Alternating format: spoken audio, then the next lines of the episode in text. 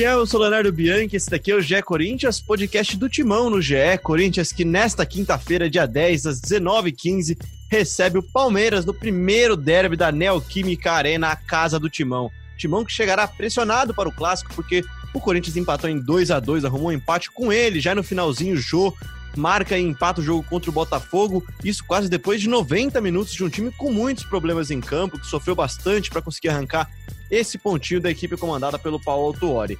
É claro que a gente vai falar desse jogo, mas vamos falar principalmente sobre Corinthians e Palmeiras mesmo, que há exatos 30 dias decidiam o Campeonato Paulista. Vamos falar o que mudou de lá para cá nos dois lados e como é que chegam essas equipes pressionadas dos pressionados Thiago Nunes e Vanderlei Luxemburgo. E para falar disso, eu tô aqui com meus especialistas em derby e em Corinthians. Victor Pozella, tudo bem, Pozella? Fala, Léo, tudo bem? Sempre uma honra estar aqui, falar com você. Falar também com a nossa Aninha, já vou adiantar que ela está aqui pra gente. Muito bom falar sobre derby, né? Derby é sempre um momento maravilhoso que o futebol pode proporcionar. É, e eu acho que nesse caso, falando de Corinthians, é melhor falar sempre sobre o futuro, porque o passado está triste. Está cada dia mais difícil falar de algo que já passou e parece que só piora. É uma situação realmente. Esse é meu oi. Boa tarde, bom dia, boa noite para todos vocês que estão ouvindo o nosso podcast. É bom que o torcedor já começa animado, empolgado já com o futebol do, do podcast GE Corinthians. Ana, o copo tá meio cheio ou tá meio vazio para você? Tudo bem, Ana? Bem-vinda ao GE Corinthians. Fala, Leozinho, fala Fiel, Pozela. Pozela que eu queria que vocês pudessem ver o estilo aqui, com uma faixinha no cabelo, máscara combinando. Podcast não dá para mostrar, mas, mas tá legal. É isso, Léo. Acho que o copo tá mais, mais vazio do que cheio, né? Você brincou aí, foi o meu título da análise do último sábado, um jogo de dois tempos muito diferentes, né? O primeiro tempo muito ruim do Corinthians, com insistência em algumas coisas que não deram muito certo, a gente vai falar disso no podcast. Um segundo tempo com surpresas boas, como as entradas de, de Otero, até mesmo Matheus Vital, Léo Natel, que entrou bem, deu, acabou dando assistência. Corinthians ia um, de um jogo de dois tempos muito diferentes, mas ainda com muitos problemas, né? Achei que, que a análise foi mais sincera do Thiago Nunes, acho que ele está tá reconhecendo que falta equilíbrio, que tem problemas defensivos a serem corrigidos. E é isso. Para começar, acho que o copo está mais, mais vazio do que cheio, Léo. Acho que você, inclusive, concorda comigo. Concordo, concordo com você. Quem concorda com você também são os nossos ouvintes que participaram do podcast Jé Corinthians, que mandaram áudios para gente. Hoje, mais um episódio com participação dos ouvintes aqui em forma de áudio. E a primeira participação, eu só vou rodar ela aqui. A gente fala sobre isso e sobre outros temas também, mas vamos começar com ela, que é do Gustavo Saab, que usou até o trecho da sua da sua análise, Ana, para falar sobre o que, que, ele tem visto desse Corinthians aí e dar a opinião dele. Vamos ouvir o Gustavo Sabe falando. Fala, Léo, Ana, Pozella, Diego. É, apesar do copo do Corinthians estar praticamente sem água, uma parte do segundo tempo, com Otero e Vital, o Corinthians jogou melhor por alguns, por alguns momentos. O que vocês acham que precisa para isso se manter? E outra dúvida, é, apesar de com ou sem Ramiro, é, o Fagner caiu muito de produção. Vocês não acham que isso também tem atrapalhado bastante? Começando com a pergunta dele, gente, porque são duas em uma, aquela famosa duas em uma da coletiva, e acho que ela dá dois sintomas importantes para a gente falar. O Fagner em baixa tem prejudicado o time, né, Pozella? É, o Fagner é o principal jogador desse Corinthians, junto com o Cássio, que também não está em grande fase, a gente vai falar dele daqui a pouquinho. Só que o Fagner, com ou sem Ramiro, não está indo daquele jeito. E o Otero deu talvez o, única, os únicos ml de água nesse copo bem vazio do Corinthians, né? Nossa, Léo, é impressionante, assim, acho que desde a lesão do Fagner no, no, segundo jogo contra o Palmeiras na final, no Allianz Parque, o Fagner ainda não conseguiu voltar a jogar, né? Aliás, ele... um amigo meu, um amigo meu corintiano mandou no WhatsApp uma mensagem falando que o Fagner esqueceu o tornozelo no Allianz Parque também, né? Exatamente, é, parece que desde que o tornozelo dele ficou prensado no gramado do Allianz, ali do, do do estádio do Palmeiras, é, o Fagner não conseguiu voltar a ser aquele jogador que ele começou essa temporada, ou melhor, começou novamente depois da pausa da quarentena, a pandemia que a gente ainda vive. É, ele voltou muito bem, né? Ele voltou dando assistência, voltou jogando bem. Ele era uma das únicas boas notícias do time até essa lesão no Allianz. E aí, desde então, é impressionante, assim, já jogou com um atacante na frente dele, já jogou com o Ramiro, já jogou bem solto, já jogou com um atacante nas costas dele e nada funciona assim. É, além de não funcionar ofensivamente, nesse jogo é, um gol saiu ali nas costas dele, né, o gol do Calu, e, e nos outros jogos onde a gente criticava bastante o Sid Clay e o Avelar, ele também não conseguia evitar o cruzamento. Todo mundo que chegava ali na lateral conseguia cruzar. Foi assim contra o São Paulo, foi assim no Fortaleza, foi assim também. Jogo dando Curitiba. muito campo, né, Pozella? Dando muito, muito espaço. Muito. Ele não está tirando a marcação e não está sendo ofensivo. Mas é, aproveitando o áudio do Guga aí, é, um ouvinte é, assíduo do nosso podcast, ele, ele ressaltou algo que é muito importante também. Porque assim, parece que sempre o que acontece durante o jogo é melhor do que o que acontecia antes.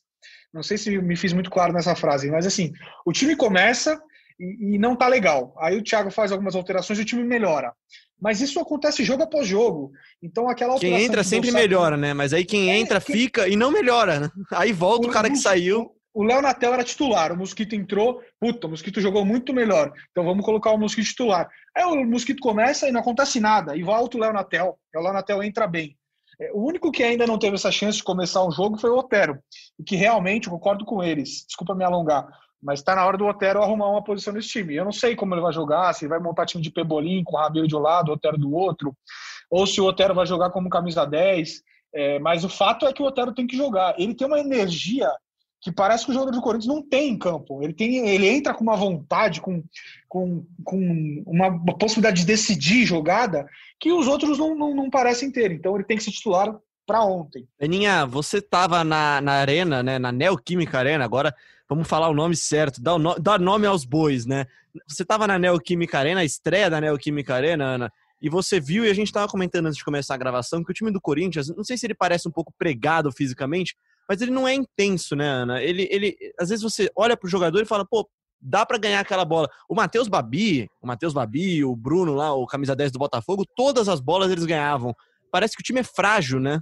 E o Otero, pelo menos, ele entra com mais vontade. Mesmo baixinho, vai lá, dá carrinho, ganha as bolas.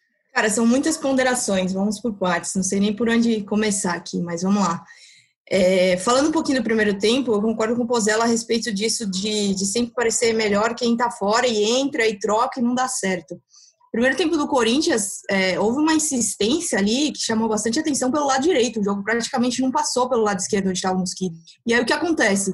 O jogo, por muitas vezes, saindo da área para tentar triangular ali entre ele, Fagner e Ramiro. É, Corinthians não conseguia avançar e terminou o primeiro tempo com a única finalização, sendo a finalização de pênalti, que o Fagner cruzou para o Mosquito, o Mosquito foi derrubado e aí o próprio Fagner cobrou e fez. Então, assim, uma insistência muito grande por um lado. Aliás, aí... Felipe Neto, foi pênalti, cara. Eu achei que foi pênalti, cara. O, cara. o Mosquito foi atropelado pelo zagueiro do Botafogo. Eu não, eu não entendi de onde veio todo esse absurdo do VAR, não. Eu achei que foi pênalti também, mas é, falando dessa insistência, ali desses três jogadores que eu citei, nenhum é ponta para fazer com que a jogada flua de fato pelo lado direito, chegando na linha de fundo. O Fagner é lateral, o Ramiro é um meia que está jogando ali pela direita, mas às vezes tem que fazer uma função de ponta que não é a dele. É, e o Jô também saindo muito da área para tentar buscar a bola. Aí o que o Thiago Nunes fez no segundo tempo que eu achei. É... Ah, antes disso, uma ponderação importante sobre o Ramiro. É, a gente tem visto jogos na Neoquímica Arena, a gente fica bem perto dos jogadores agora. A gente consegue ver quem está aquecendo, a gente consegue ver o lado direito, a gente consegue ouvir o que está sendo falado ali. E dessa falta de intensidade do restante do time, como a gente falou aqui, do Aral ser, às vezes até aparentar ser muito fraco fisicamente é, o Ramiro tem uma disposição que precisa ser, ser citada. É, é um cara que se entrega muito para o jogo, se esforça muito. É, até mesmo quando eu já vi jogos contra o Fortaleza, por exemplo, que ele estava no banco e estava aquecendo, incentivando o time, gritando. Então, assim, acho que isso, isso torna o Ramiro um, um jogador importante. É claro que o jogador precisa ser ele é um baita líder, né, Aninha? É, eu li no seu, Twitter, no seu, Twitter, aliás, que você falou que ele é meio que um segundo técnico do time, né? Por isso que ele também demora às vezes para sair, até porque o Thiago confia muito nele. O Thiago encontrou no Ramiro aquele cara que, que orienta o time, né? Exatamente, eu acho que isso é, é claro que o jogador precisa a, tecnicamente estar bem, mas eu acho que esse esforço, essa entrega dele, o nível de concentração dele nos jogos também precisa ser ser citado e, e, ser colocado como uma coisa muito positiva no Ramiro. Mas voltando é, ao jogo em si, o Thiago fez um negócio no segundo tempo que eu achei bastante interessante. O, o Pozella citou o jogo de Pembolim. No segundo tempo, o Corinthians ficou quase como num 4-1-4-1, né? Deixou o Camacho um pouco mais atrás. Aí o Otero pela ponta direita, revezando até às vezes é, com o Matheus Vital pelo meio, o Ramiro também mais centralizado, caindo mais para o meio.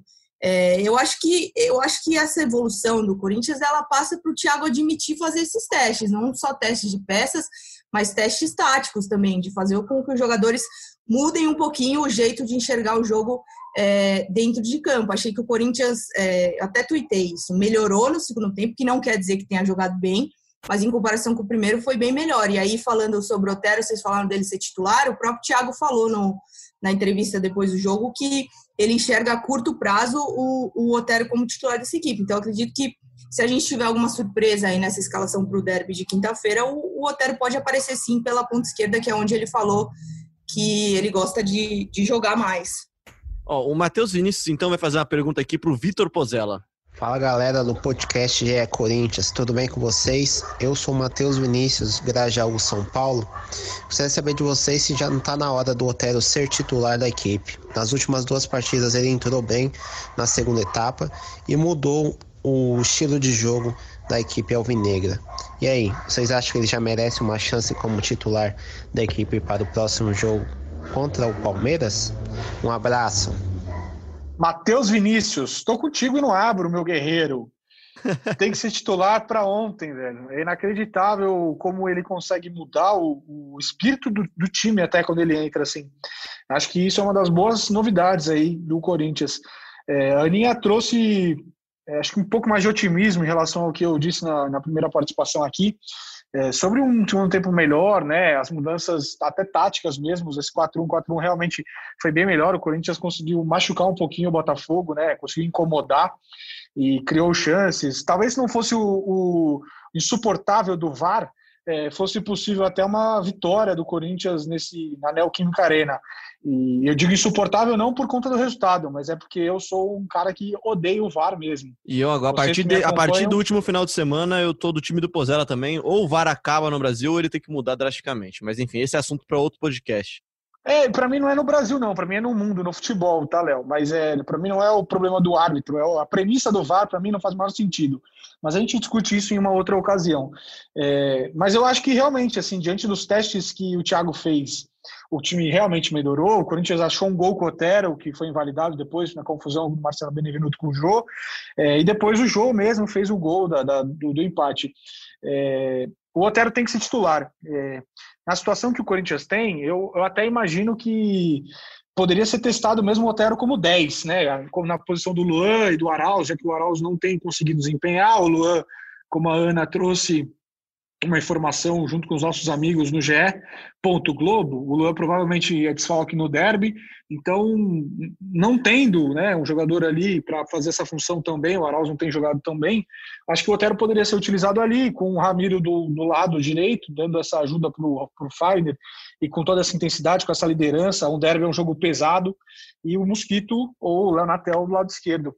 É, contigo, o Otero tem que estar no time, Matheus. Ô, ô, ô, Ana, Ana e Pozella, vamos lá então.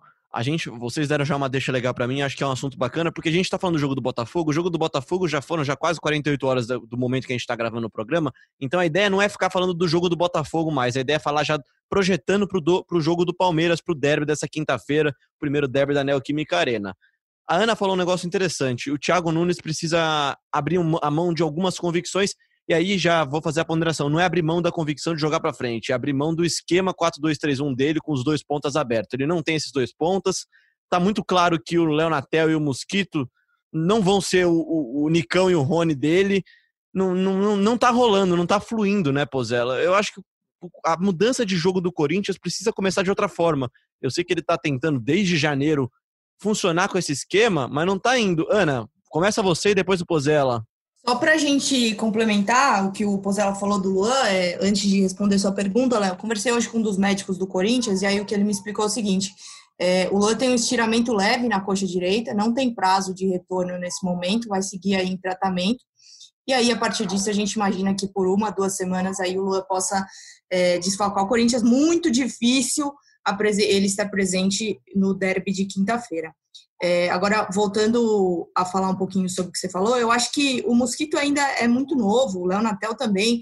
Eu acho que são jogadores que vão oscilar, jogadores que já mostraram que tem alguma coisa ali que podem sim, é, os dois serem úteis ao, ao esquema do, do Corinthians, ao Corinthians, mas acho que eles vão oscilar. Então, acredito que o Thiago precisa sim achar alguma maneira de fazer com que esse time jogue um pouquinho diferente. Aí você falou é, sobre essa mudança dos dos pontas, eu acho que a gente já falou aqui sobre o Otero, eu acho que se tem uma hora para lançar um jogador que está com a confiança em alta, como é o Otero tem se mostrado nos jogos, acho que o, o clássico dessa quinta-feira pode ser uma chance boa aí para ele começar jogando. Mas aí, falando um pouquinho sobre o Pozella citou dele jogar de 10, né? O próprio Otero falou que ele joga tanto na direita quanto como, o, como um meio armador ali pelo meio, quanto pela esquerda. Mas ele mesmo disse que ele gosta de jogar pela esquerda. Então, não sei, viu? Acho que no Corinthians ele vai acabar sendo usado mesmo como, como um ponta. Pozela, vai lá, brilha você agora sobre o esquema do Corinthians. Você acha que deveria mudar, se deveria tentar novas variações, como esse próprio 4-1-4-1 que a Ana falou. E aí eu já vou emendar também uma para você, porque eu sei que você foi uma das pessoas, e eu também, tá? Que defendeu a volta do Camacho, só que também não mudou muita coisa, né, cara? É, Camacho, Cantijo não, não, não deu a liga que estava dando no começo do ano até agora, e o Cantijo aparentemente ainda muito fora de forma ainda, né? Fora do ritmo de jogo ideal. É, não deu certo mesmo. É, mas enfim, eu acho que também o recorte é muito pequeno, assim, né? A gente só viu duas ocasiões, a gente só viu 90 minutos de Camacho e Cantilho juntos em dois jogos. Né? Dos 180 minutos que o Corinthians jogou contra Goiás e contra Botafogo, eles só estiveram juntos em 90. É, eu acho que o primeiro tempo lá contra o Goiás foi bom, o, o primeiro tempo agora contra o, o, o Botafogo foi bem ruim. É, mas ainda insistiria um pouquinho e com as peças, mas talvez realmente mudando um pouco o esquema. É, muitos, muitos torcedores pedem um cantilho mais adiantado, né? E o Thiago já até respondeu sobre isso em coletiva. Diz que para ele não há sentido em colocar um jogador fora da posição dele, onde ele melhor consegue atuar, porque ele se destaca nessa posição, né? Já que o Corinthians tem a deficiência um pouco mais à frente ali. Mas o Camacho é um cara muito versátil, ele conseguiria jogar um passo para frente. Você imaginar um 4-1-4-1 com Cantilho fazendo um é, e Camacho com Matheus Vital, Ramiro Otero, ou Otero, Ramiro, é, pela direita, Ramiro, Otero, Camacho e alguém que, com alguma velocidade na esquerda.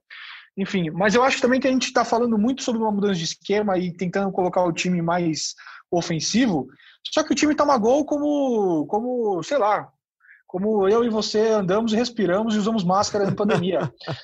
é impressionante a quantidade você de gols já tá lendo meu roteiro, Pozela. Você já leu o roteiro, então já. Fica com você, é. então, essa próxima pergunta. Porque o que, que, tem de, que, que tem dado errado, né? A análise da Ana até que fala disso, de copo meio cheio, copo meio vazio.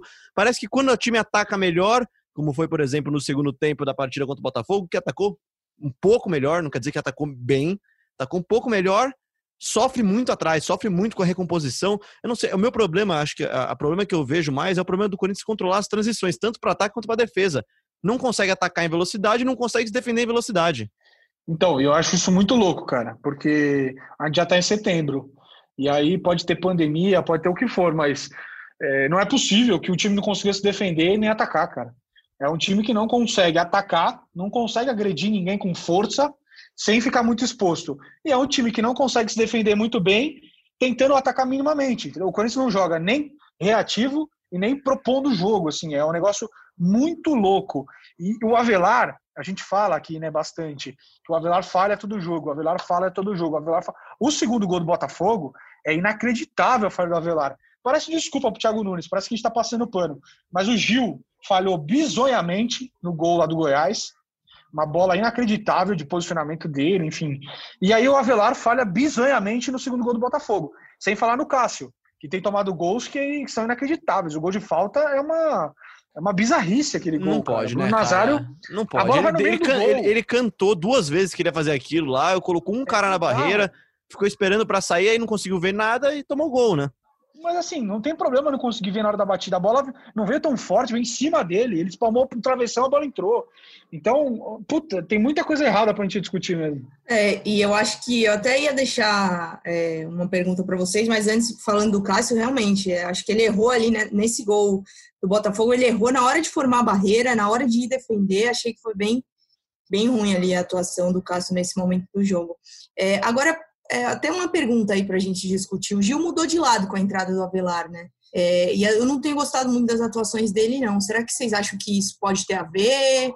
É, essa mudança na defesa? Não sei, eu não tenho, não tenho. Acho que o Avelar não está bem, está se adaptando ainda à posição de zagueiro e tem falhado, sim. Em alguns lances, até fazendo menção aqui ao Tomás Mussolini do, do meu timão, ele vira e mexe fala que o Avelar ainda não tinha sofrido com uma falha que virasse gol, né? E isso aconteceu. É, acho que ele Muito tem mais por sorte do que por juízo, né? É, então, e só que o Gil também não tá bem. Eu não sei se, se não passa por essa mudança de lado ainda se adaptando, não sei, cara. Pois ela responde essa, mas deixa eu já emendar numa outra coisa para você também. Uh, você acha que de alguma forma, eu não quero colocar a culpa do elenco, tá? Porque eu acho que o time deveria estar melhor nessa altura da temporada. Mas você acha que de alguma forma o elenco do Corinthians não está apresentando para o Thiago Nunes soluções que ele não está apresentando, não, é nem soluções a palavra, mas não está apresentando características que ele precisa para aplicar o jogo dele? E aí eu digo, o Avelar virou zagueiro para tentar melhorar a saída de bola. Melhorou a saída de bola com o Avelar, por exemplo? Não, acho que não. É, pode ter melhorado minimamente o passe do zagueiro, mas saída de bola não quer só dizer o passe do zagueiro, né? O Avelar antes tocava a bola pro Sid Clay, o Sid Clay tocava pro Avelar, o Avelar pro Gil, o Gil pro Cássio. E aí a saída de bola, legal, o Avelar não erra o passe, mas e aí? O time não consegue avançar, é, pensando no futebol americano, o time não avança 10 jardas, é sempre para trás primeiro passo para o Corinthians é quase sempre para trás. É, e o Avelar acho que conseguiu. É, nada contra o profissional Danilo Avelar, tá? Estamos falando Mesmo aqui... porque é muito profissional mesmo, aparentemente, né? Exato. A gente conhece ele, é um cara que se esforça. Do quanto ele está jogando ou não. É, mas ele, ele conseguiu atrapalhar o Gil. Né? O Gil piorou sem o Avelar, com o Avelar do lado dele. Ele estava muito melhor com o Pedro Henrique. É, por incrível que pareça. Então, assim, é, eu acho que são duas coisas que acontecem. Um, o elenco realmente não dá as opções para o Thiago. E dois, o Thiago não consegue, com esse elenco, melhorar o time também. Porque se você pegar o time do Fortaleza, ele é muito melhor que o do Corinthians, o elenco. Não é, mas você vê o jogo do Fortaleza, você consegue entender como o time vai jogar, qual é a proposta de jogo, como eles vão atacar, como eles vão se defender. Fortaleza joga se defendendo, joga atacando. Enfim, tem variações muito boas. E o Corinthians a gente não consegue ver isso dia após dia. A gente está em setembro e sempre volta naquele papo de construção, de teste e tal. Mas o ano vai acabar, né? O ano vai acabar em dezembro e ainda vamos estar tá falando de construção. O time empatar com o Botafogo em casa, com o Fortaleza em casa. Enfim, realmente fica difícil querer qualquer coisa. Uma vaga para Libertadores que seja, fica cada vez mais impensável. Porque, e a pergunta, Pozella, é porque assim, a gente viu no São Paulo, que também é um time que estava com problemas nessa volta do futebol, né? Nessa volta pós-parada né, da pandemia. A pandemia não acabou, mas a, a, parada parou, né? A parada acabou. A gente viu o Diniz sofrendo bastante, e aí, numa mudança na zaga, ele resolveu um problema gravíssimo do São Paulo, que era conseguir fazer a bola chegar no ataque. A gente esperava que o Avelar fosse ser esse cara que, por exemplo, é o Léo é o lá no São Paulo, né? É o Léo Pelé, que não, não gosta de ser chamado de Léo Pelé, mas é o Léo Pelé, que dá o passe mais vertical. É, talvez seja a hora de colocar talvez o Bruno Mendes, por exemplo. Cara, desculpa me meter nessa e, e pegar a resposta Pelo depois dela aí. Desculpa não, vai nessa. Mas só, só dando esse pitaco, eu acho que assim, se o Thiago tá fazendo os testes que ele tem feito no ataque, por que não voltar o Gil para o lado que ele jogava, que é o lado esquerdo, e tentar um teste com o Bruno Mendes, que é um jogador que foi contratado, a gente já falou aqui várias vezes que teve pouquíssimas chances e se mostrou até incomodado com isso, queria jogar mais. Eu acho que se ele tá fazendo teste no ataque, também não vejo por que não, depois dessas sucessivas falhas que a gente tem falado, não fazer esse teste na, na defesa. Acho que é, é bem colocada essa possibilidade, Léo. Pode ir, Pozela, foi mal. Não, que isso. Estou, nesse caso, eu apenas subscrevo. Não tenho nada mais a acrescentar. É realmente é a, única coisa, né? Assim, eu se eu fosse treinador, você sempre fica um pouco mais receoso em mudar a defesa, porque em tese é onde afeta diretamente nos gols tomados. Mas diante do, do que o Corinthians vem fazendo, tomando gol sim, tão, tão fragilmente, jogo após jogo, sei lá, é difícil pensar que ainda pode piorar muito isso, entendeu? Será que o Bruno Mendes conseguiria ir pior que o Danilo Avelar na zaga? Acho realmente difícil. E não é nem só marcação, o time parece que sofre muito para sair jogando, né, cara? Parece que tem uma barreira invisível além da barreira da primeira linha de defesa adversária. Parece que há uma barreira dos jogadores do Corinthians de passar dessa linha, não consegue passar. O Corinthians deu uma finalização no gol contra o Botafogo e contra os Palmeiras num jogo de um mês atrás, a situação foi muito parecida também. O time tinha muita dificuldade. E assim, bom, a gente vai falar de Palmeiras em breve também, né? De como é que o Palmeiras vem, mas vamos trazer mais duas participações então, uma do Anderson Francisco e outra do Alexandre Reis, que falam mais ou menos a mesma coisa. Bom dia pessoal, meu nome é Anderson, falo aqui de São Paulo. Eu acho que o Thiago Nunes ele tá perdido, sinceramente, porque assim, fica usando desculpa de elenco limitado, mas sinceramente, com o que ele tem, ele deveria pelo menos dar um padrão de, de jogo para esse time e a gente não vê isso. Toda hora muda, o, o, time não. A gente não vê mudança, evolução. Então, sinceramente, eu acho que o trabalho dele é decepcionante. Bom dia. Na minha opinião, o Thiago Nunes está totalmente perdido na condição de equipe devido à constante mudança tanto da formação tática quanto dos jogadores que ele coloca em campo. Pelo fato do futebol ser um esporte coletivo, o mínimo que se espera para que haja uma evolução da qualidade do jogo é que haja entrosamento. Com as constantes mudanças, isso se torna inviável. Além disso, nas entrevistas coletivas ele mostra ter uma visão totalmente distorcida da produção da equipe. Começando pelo final, gente, o Alexandre falou da, das coletivas do Thiago. Isso já mudou nessa última partida, né, Ana? Então, Léo, mudou, pero não útil, né? Eu acho que as análises do Thiago estão um pouquinho é, melhores, sim. Ele está mais consciente, disse que, que o, o, time não poderia tomar o gol que tomou, que tem falhas na defesa que precisam ser corrigidas, mas aí ele também foi questionado sobre a evolução e disse que precisava, que a gente, a gente da imprensa precisava de um olhar mais aprimorado para ver a evolução desse time, que existe é, evolução sim. Aí eu, eu discordo dele. Tava numa lupa, né, para conseguir enxergar essa evolução. É, eu acho que o Corinthians tem problemas seríssimos aí em todos os setores, então, assim, é, acho que o Thiago tem que admitir, acho que a linha do Thiago é, tá melhorando e eu acho que tende a melhorar ainda mais com umas evoluções, umas análises mais sinceras, até porque, Léo, não vai adiantar ele ficar falando que o time tá jogando bem se o time não tá jogando bem. Isso vai fazer com que ele seja ainda mais cobrado. Então, acho que esse problema da coletiva aí vamos, vai, se, vai se resolvendo jogo a jogo, né? Vamos ver o que o Corinthians vai apresentar na quinta-feira. E qual que era a outra pergunta, Léo? Não, é mais ou menos os dois falando a mesma, mesma coisa, né? De que falta um pouco mais de coletividade pro elenco. Então, até vou jogar pro Pozella essa segunda parte, pra Sim. gente já ir caminhando. Pozella, falta mesmo um time mais coletivo? Percebe que falta uma coletividade maior? Você acha que isso tem a ver só com as mudanças do time? Eu acho que falta. Eu acho que falta bastante, assim. É... Eu acho que os jogadores não se entrosaram ainda no ano, o que é um pouco chocante. É, acho que eles ainda não se encontraram direito. Sempre vai ter uma, uma boa argumentação né, de quem pensa o contrário. Ah, mas era o Bozelli, entrou o Jô. Ah, mas o Cantilho está defasado fisicamente. Ah, mas o Camacho isso. Ah, mas o Fagner tem lesão, tem suspensão. Ah, venderam o Pedro Henrique. Enfim, tirando todos esses as, eu acho que sim, falta bastante nesse time para jogar coletivamente. É, e acho que isso fica muito na conta do Thiago, assim, querendo ou não, é, é trabalho e a função do treinador fazer o time se entender coletivamente. Beleza, as peças individuais elas fazem a diferença, né? Mas não é que você fala, ah, tá um time arrumado e falta alguém para brilhar. Não, é um time que não tá arrumado e que ninguém brilha. E, e as poucas, os poucos momentos de, de brilho são de situações isoladas. Na reta final do Paulista foi o Ederson acertando um monte de chute, é, foi o Jô, que foi uma boa surpresa. Eu acho que muito do Corinthians ter alguns pontinhos nesse Campeonato Brasileiro é responsabilidade do Jô, que acho que é um jogador que faz muita diferença no futebol brasileiro, mas é muito mal explorado por um time que coletivamente não joga bem. Pois é, muita gente comparando com outros times no Brasil, né? A gente fala muito do, do Fortaleza do Rogério Ceni, mas você tem o Ceará também do Guto Ferreira, você tem o Cuca que no Santos em pouco tempo conseguiu fazer o time jogar de certa forma bem coletivamente, mesmo com o elenco, acho que aí dá para afirmar, inferior ao do Corinthians, mesmo tendo três craques do time, que é o Veríssimo, o Soteldo e o Marinho, mas tem jogado de forma mais organizada, né? A gente não tem visto isso no Corinthians. E até passando já então pro jogo de quinta-feira, gente, a gente falou bastante já do Botafogo, tá pago já, Vamos pro verdadeiro assunto do, do, do, programa, né? Corinthians e Palmeiras, hoje no dia da gravação, exatos 30 dias desde a primeira, desde a primeira, desde a segundo jogo da final, da grande final do Paulistão, que o Corinthians perdeu nos pênaltis. Teve muitos problemas parecidos até aqui, né?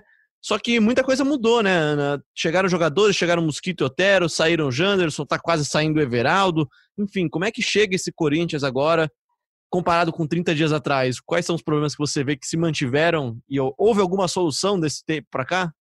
Eu acho que passa muito pelo que a gente já discutiu até aqui, né? O Corinthians ainda não conseguiu encontrar a sua identidade nesse Campeonato Brasileiro. Foram sete jogos e apenas é, duas vitórias. Aí algo que até o Pozella já ponderou nesse começo de programa, que o time sofreu seis, é, sofreu gols em seis desses confrontos, ou seja, só não teve a defesa vazada no empate sem gols é, com o Grêmio. Aí passa de novo por aquilo que, além disso, o Thiago Nunes ainda não conseguiu repetir a escalação da equipe no torneio, né? Provavelmente teria feito isso na partida contra o Botafogo, mas aí o Lua se lesionou, quem acabou entrando foi o Arauz e não conseguiu é, repetir a escalação, então são, são jogos aí sem o mesmo time, acho que isso também dificulta, como até o, nosso amigo ouvinte falou, dificulta sim o entrosamento, acredito que quanto antes ele precisa definir seus 11 titulares para poder dar uma sequência a esse time e a partir disso pensar em variações é, táticas dentro do jogo. Mas o Corinthians, se a gente for destacar aí algum ponto bom, eu concordo com o Pozella. O João é um cara muito acima da média, tá fazendo gols. Tem um começo de, nesse retorno, o começo dele é melhor do que no ano que foi artilheiro em 2017, já são cinco gols marcados.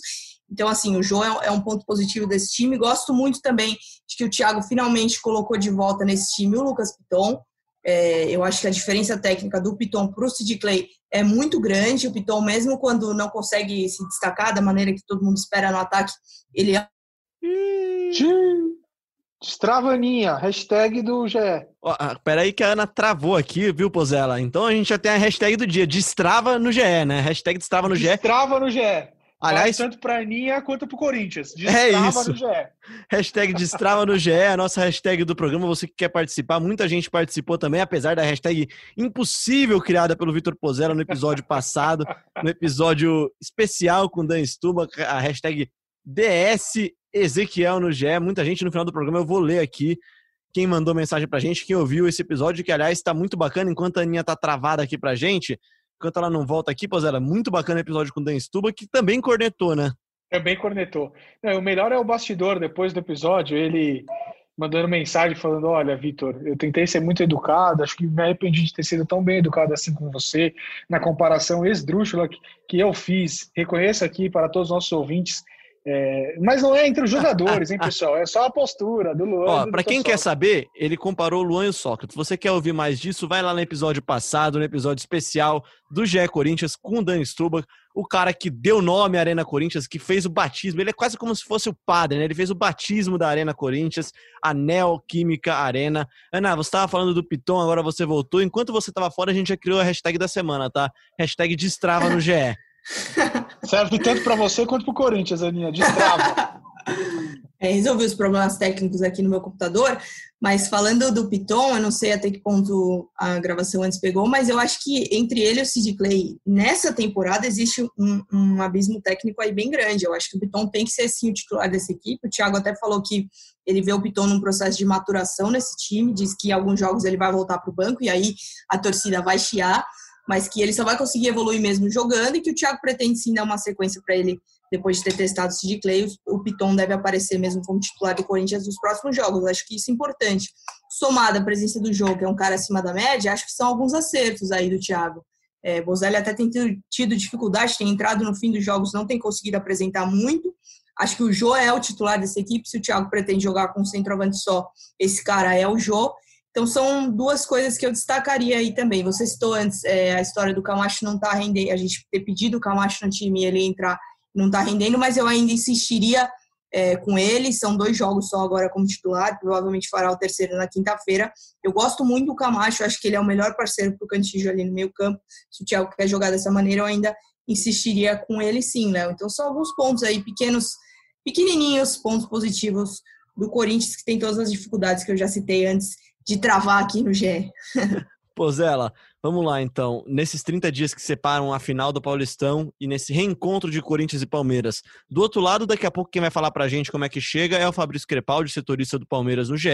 Mas eu queria de você, o que, que mudou nesses 30 dias aí? Porque eu, nas minhas anotações aqui, além dos jogadores, o time tinha dificuldade para atacar, continua com dificuldade para atacar. Chegou na final com uma defesa mais ou menos arrumada, com uma defesa razoavelmente bem, sem sofrer jogos, voltou cinco jogos sem sofrer gols, depois tem sofrido gol todos os jogos, e acho que isso tem muito a ver também com a saída do Carlos Augusto também. O que, que mudou, que, que mudou nesse começo de Brasileirão, que é o período que separa uma final e o derby dessa quinta-feira?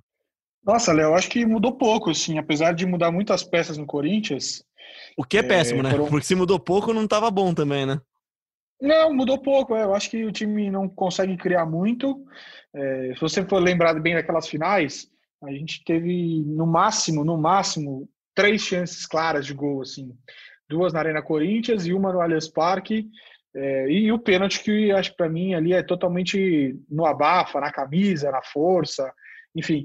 Mas assim mudou pouco. Acho que o time é, perdeu consistência defensiva, é, muito pela saída do Carlos e talvez também pela do Gabriel que eu, particularmente, também não sou muito favorável à escalação de titularidade dele, acho que o Camacho é o parceiro ideal, é, mas o time não consegue engrenar, né? Parece que é muito repetitivo, assim, semana após semana a gente vem aqui e fala, ah, o time está em construção, o time está em teste, o time está tentando, e não, não acha um time. Isso aqui já está exatamente isso como você falou, já tem um mês da final do Paulista.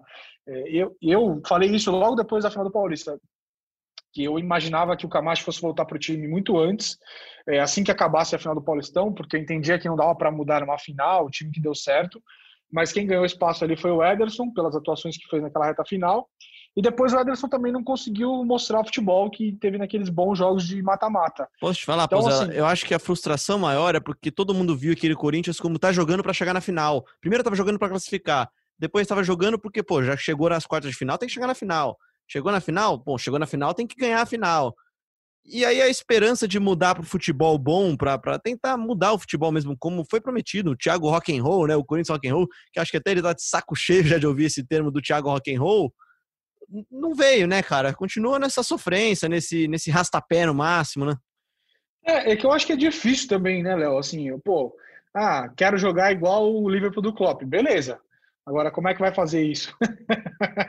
é, só o Firmino, o Mané e o, e o Salah. Ah, eu quero tanta coisa, mas para eu conseguir, puta, é uma distância daqui na China, entendeu? É, eu acho que realmente fica muito difícil imaginar a perspectiva. Eu acho que o Corinthians tem que pensar muito jogo após jogo. Eu também entendo o Thiago fazer as mudanças, porque você viu que não deu certo, aí você vai ficar insistindo só para se desculpar, dizendo, não, repetir a escalação. É, é super difícil. O Corinthians no primeiro tempo do jogo contra o Botafogo deu certo? Não, não deu absolutamente nada certo. Se ele começar com o mesmo jogo na quinta-feira, o que, que a gente vai falar? É, para mim, o Otero tem que estar no time. Então a gente vai poder falar de novo: ó, Thiago mexeu pela oitava vez no time titular no Campeonato Brasileiro. Porque realmente não tem como repetir um time que, tem, que não consegue jogar.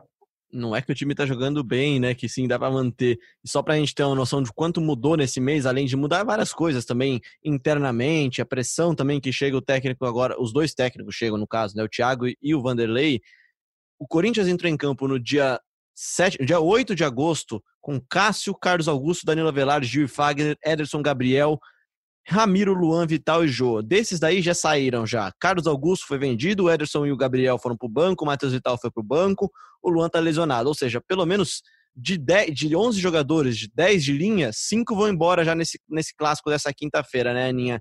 E aí, já se você puder cantar a escalação que você imagina, ou talvez a que você gostaria para esse jogo na Neoquímica Arena?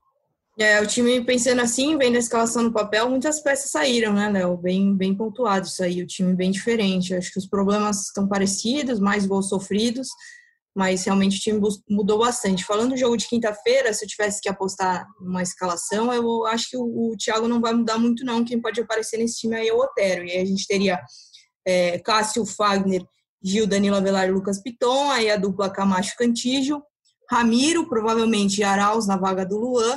Essa ponta esquerda, Otero ou Gustavo Mosquito, ou ainda Leonatel, que entrou e deu assistência para o Jô. E na frente, o Jô. Acho que não vai, não vai fugir muito disso. Não acredito que seja no derby que ele vai fazer, por exemplo, que a gente falou de testar uma mudança na zaga, tirando o Danilo Avelar para colocar o, o, Bruno Mendes, por exemplo. Acho que no derby ele vai, vai com que tá, com que deu certo nesse jogo contra o Botafogo, foi a entrada do Otero, talvez isso sim possa acontecer, mas mais mudanças que isso não acredito não, Léo. Pergunta que toda fiel quer saber, Ana. Julgamento do há alguma previsão? Quando que o Corinthians vai perder o jogo? Porque com certeza vai perder o jogo por pelo menos alguns joguinhos aí, depois da. Né, até ele pediu desculpa, mas uma imaturidade, né? O calor do jogo, ele perdeu a cabeça, né? É isso, está falando do lance ainda no clássico contra o São Paulo, São né? Paulo. O jogo foi é, o jogo foi denunciado por ter dado Ali muita gente fala que foi um soco, o Thiago Nunes fala que foi só só deu um empurrãozinho no Diego Costa, zagueiro do Thiago São não é referência, né? Como a gente disse no especial do começo do ano, né, Pozella? O Thiago não é referência de, de esquentar a cabeça, né? Rapaz, é. ele pagou um bunda lelê, meteu um baleia branca de raiva. Imagina que tem aquele encostinho ali do o soco do Jô. É, então, mas só para a gente atualizar esse caso, né? O jogo vai ser jogado pelo STJD, ainda não tem data para esse julgamento acontecer, mas recentemente a ouvidoria da arbitragem da, da CBF é, fez uma ponderação de que o São Paulo não tinha razão na reclamação que fez a entidade sobre a arbitragem do clássico do domingo, e muito tinha a ver também com esse lance. A ouvidoria, a ouvidoria classificou que também reforçou, né, que não houve força excessiva que caracterizasse a expulsão do Jô, Léo. Então é, o Jô ainda vai ser julgado, mas eu acredito que aí por essa por esse posicionamento, quem sabe ele consiga uma pena mínima. Pois é, ou seja esperar. absolvido ainda. Vamos Acho esperar, mas difícil, não tem data. Vamos esperar. É, mas ainda não tem data para esse julgamento acontecer, não, Léo. O certo é que o Bozelli já aquece já no banco, já que pode ter uma chance boa nessa sequência, talvez sem o Jô. Para encerrar então o papo Corinthians e Palmeiras, o Fabrício Crepaldi, setorista do Palmeiras no GE, fala também o que, que mudou no Palmeiras esses 30 dias que marcaram a final do Paulistão até o reencontro nesta quinta-feira na Neoquímica Arena. Palmeiras que chega muito pressionado. Quem diria, né, cara, um mês depois de ganhar do maior rival numa final, ganhar um título depois de 12 anos sem ganhar o Paulistão, o Palmeiras chega tão ou até mais pressionado do que o Corinthians. Quem vai falar isso pra gente é o Fabrício Crepaldi. Fala aí, Fafis. Amigos do podcast do Corinthians, um prazer participar com vocês. Palmeiras chega para esse derby de quinta-feira com poucas mudanças dentro de campo, comparando com aquele time que ganhou o Paulistão sobre o Corinthians. É, alguns jogadores de lá para cá perderam um pouco de espaço, como o Rony, outros eram titulares, perderam vaga no time, mas já retomaram. O, a questão do Palmeiras hoje é que não tem um time titular definido. A defesa, sim, é, tem os seus titulares desde muito tempo já. O Felipe Melo e o Gustavo Gomes na zaga central com o Vinha e o Marcos Rocha nas laterais, só que aí também tem a questão se o Marcos Rocha e o Felipe Melo vão ter condições de atuar ou não. As mudanças vêm acontecendo muito mais do meio para frente. O William já foi para o banco, começou o último jogo no banco. O Lucas Lima vem com uma sequência como titular. Acho que dá para considerar que tem três jogadores que são intocáveis ali no Palmeiras, que são hoje o Gabriel Menino e o Patrick de Paula, que deslancharam na reta final do Paulistão e hoje são titulares absolutos desse time, e o Luiz Adriano. O restante do time vem modificando muito. O Gabriel Veron pode ser uma grande aposta agora. Ele voltou depois de seis meses parado com um gol e uma assistência no fim de semana. Seis meses parado é seis meses, significa seis meses sem jogos, porque teve toda a parada por conta do coronavírus. Aí ele sofreu uma lesão séria muscular, voltou, jogou muito bem, então tem grandes chances de ser titular contra o Corinthians. Mas a maior mudança do Palmeiras está fora de campo pela pressão. Naquela época, o, Luxemburgo é, ele tinha apoio da torcida, o Palmeiras vinha fazendo uma campanha boa no Paulistão, era uma fase decisiva, os torcedores empolgados com a decisão, mas agora tem muita pressão em cima do time do Luxemburgo, é, e aí tem uma diferença. A pressão em cima do Luxemburgo é por parte da torcida comum, digamos assim, é da torcida da internet, do torcedor comum a pressão de parte que vem da organizada é em cima dos jogadores, eles cobram mais desempenho de vários jogadores, Gustavo Scarpa, Diogo Barbosa, Lucas Lima. O fato é que existe uma pressão muito grande em cima do Palmeiras. A vitória sobre o Bragantino amenizou um pouco isso, mas é um time muito mais pressionado. Acho que o Thiago Nunes vive uma situação semelhante, mas o Palmeiras tem uma pressão, e, e, o próprio Luxemburgo falou depois do jogo contra o Bragantino que as críticas foram exageradas. Ele fala até em perseguição que são críticas muito exageradas para um time que só perdeu dois jogos no ano e foi campeão paulista. O fato é que o Palmeiras chega para esse clássico muito mais pressionado do que ele estava naquele jogo do, do, da final do Paulistão, os dois jogos da final do Paulistão, e a gente vai ver se isso vai se refletir em campo ou não. Como eu falei, a vitória contra o Bragantino dá uma amenizada, mas de fato há muita pressão nesse momento em cima do trabalho do Luxemburgo e em cima dos jogadores também. Tá aí o Fabrício, então. Obrigado, Fabrício. Para encerrar o programa, então, a última participação de ouvinte hoje, já agradecendo demais a galera que participou. Aliás, galera, dando recado, hein? Segundas-feiras são os dias que teremos participações de ouvintes em áudio, tá? Na quinta-feira, naquela, naquela, aquele podcast meio de semana, aquele, aquela nossa versão mais pocket, mais, mais bate-bola, mais papum, então aquela versão mais curtinha. Vamos lá, então, ouvir o nosso último ouvinte, que quem fala agora é o Guilherme Monoz, Guilherme Munhoz, de Diadema, que fala sobre a venda dos name rights do Corinthians da Arena, da Neoquímica Arena. Olá pessoal do GE Corinthians, aqui é o Guilherme de Diadema, São Paulo. E eu queria entender com vocês como que está o panorama político do Corinthians agora com essa venda dos naming rights, né? Se o grupo do Andrés ganhou ainda mais força ou se ainda tem muita contestação em relação às dívidas do clube, como que está o clube social do Corinthians, né? Como que as coisas estão acontecendo para essa próxima eleição. Tá aí então, Guilherme. Eu vou passar essa pergunta para o Pozella, só que antes de passar a pergunta para o Pozella, eu vou fazer aqui já o Merchan também. Você que não ouviu, você que não conhece, vá ouvir o Dinheiro em Jogo, podcast do Rodrigo Capelo, que está no ar nessa segunda-feira. Ele fez um episódio especial falando sobre tudo dessa arena nova, né? Desse, desse projeto de name rights, da parceria com o Grupo Ipera Pharma, que deu nome para a arena, agora a Neoquímica Arena. Participa do episódio, ele fala de oposição, enfim, como é que as pessoas viram. Participa do episódio o José Arac vamos lá, ver se eu acerto o nome, José Aracaris Araquelian e o Rosalá Santoro, que são membros da oposição da chapa do Mário Gobi. Eles falam também coisas bem interessantes de como é que a própria oposição enxerga o acordo de forma positiva, enfim.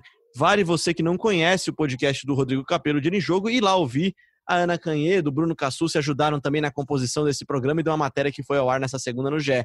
Pozela, responde o nosso ouvinte aí então sobre como é que como é que fica a situação do Andrés aí como é que ganha força a chapa que confirmou do Ilho, né? É isso, Léo, exatamente. Acho que a grande informação e, e acho que o que todos aguardavam era esse posicionamento do Duílio, que, como nós adiantamos aqui várias vezes com o Cassus, com a Ana, com o Braga, é que aconteceria mais cedo ou mais tarde, e o Andrés é, entrou, né, como eu bem disse ele, há alguns dois, três meses, no jogo político dessa eleição. Né? Entrou com força para fazer mais uma vez a sucessão no grupo dele, renovação e transparência.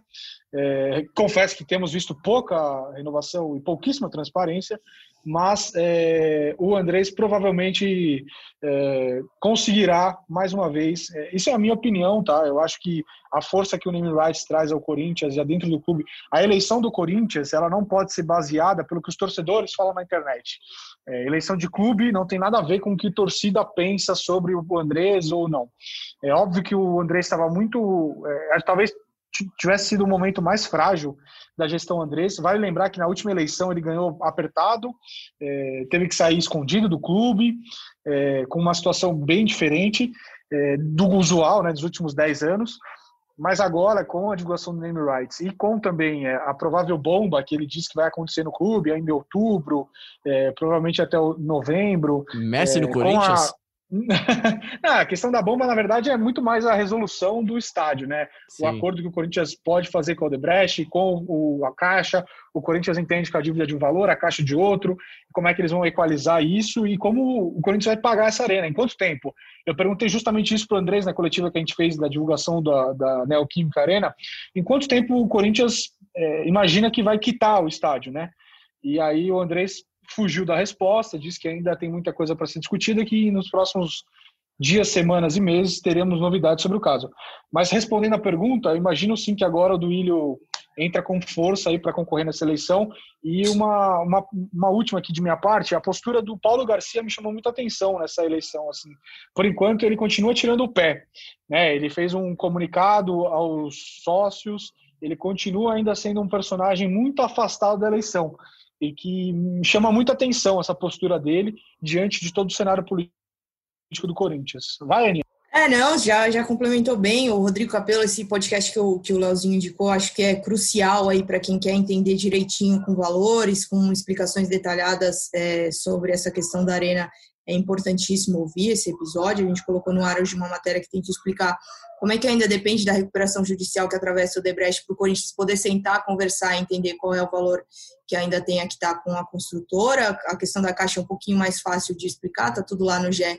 Ponto Globo, mas a Caixa move um processo judicial contra o Corinthians, esse processo está suspenso, e aí, a partir do acerto, está suspenso para as partes tentarem um acordo, né? E a partir desse, dessa suspensão e do acerto dos name rights, o Corinthians também vai tentar resolver essa questão com a Caixa. Eu acredito que quando o Andrés fala em bomba, ele tem, como, falou, como bem disse Pozella, ele tem está se referindo sim a um possível acerto aí para que o Corinthians tenha um direcionamento de quanto tempo vai demorar para quitar esse estádio. Inclusive, essa era uma das grandes missões que o Andrés gostaria de cumprir, né? Falando um pouquinho é, sobre o Duílio, né? O Andrés citou sim que ele deve ser o candidato é, da renovação e transparência, mas chama a atenção que o Duílio ainda não se manifestou, né? A gente já está em Fase setembro. Fase não é boa, né? Fase não é boa, ele é... dá aquela segurada também, né?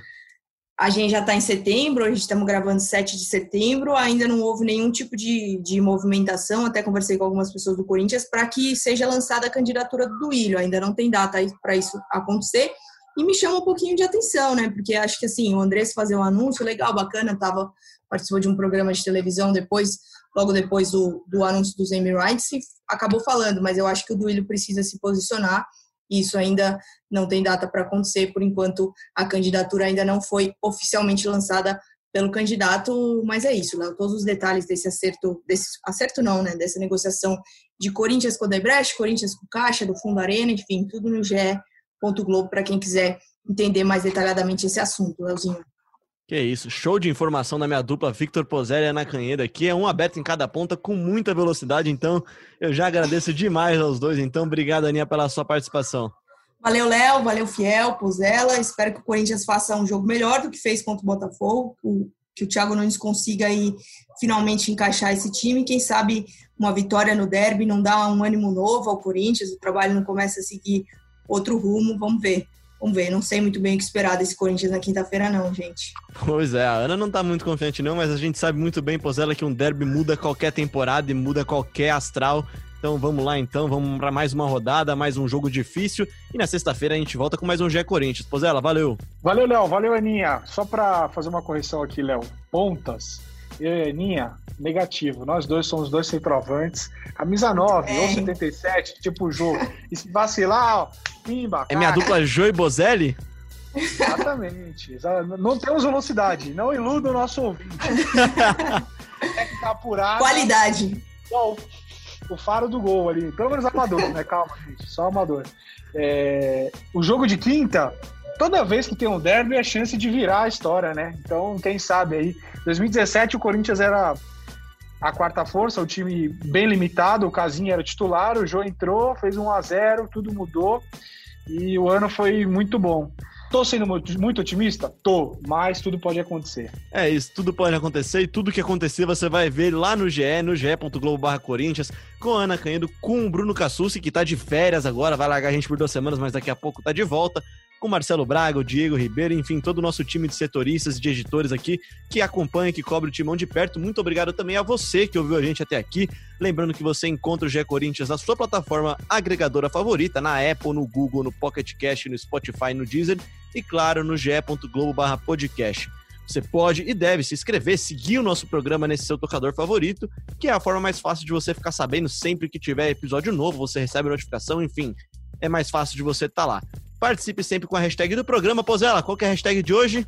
Destrava no GE, Destrava Aninha, Destrava Corinthians. Hashtag Destrava no GE, depois de uma hashtag muito difícil no meio da semana passada, tá aí a hashtag de hoje, que é a hashtag Destrava no GE. Aliás, já agradecendo demais a todo mundo que participou do podcast com Dan Stuba, que mandou a hashtag lá DS Ezequiel no GE. Bastante gente participando, vou mandar aqui uns abraços agora o Vini Sera aqui, o Guilherme Taveiro, o Luiz Henrique, enfim, uma, galera participou e participe também com hashtag Destrava no GE. Eu sou o Leonardo Bianchi, esse daqui é o GE Corinthians. A gente volta na sexta-feira com um episódio pós-derby muito quente com todo o nosso time do GE.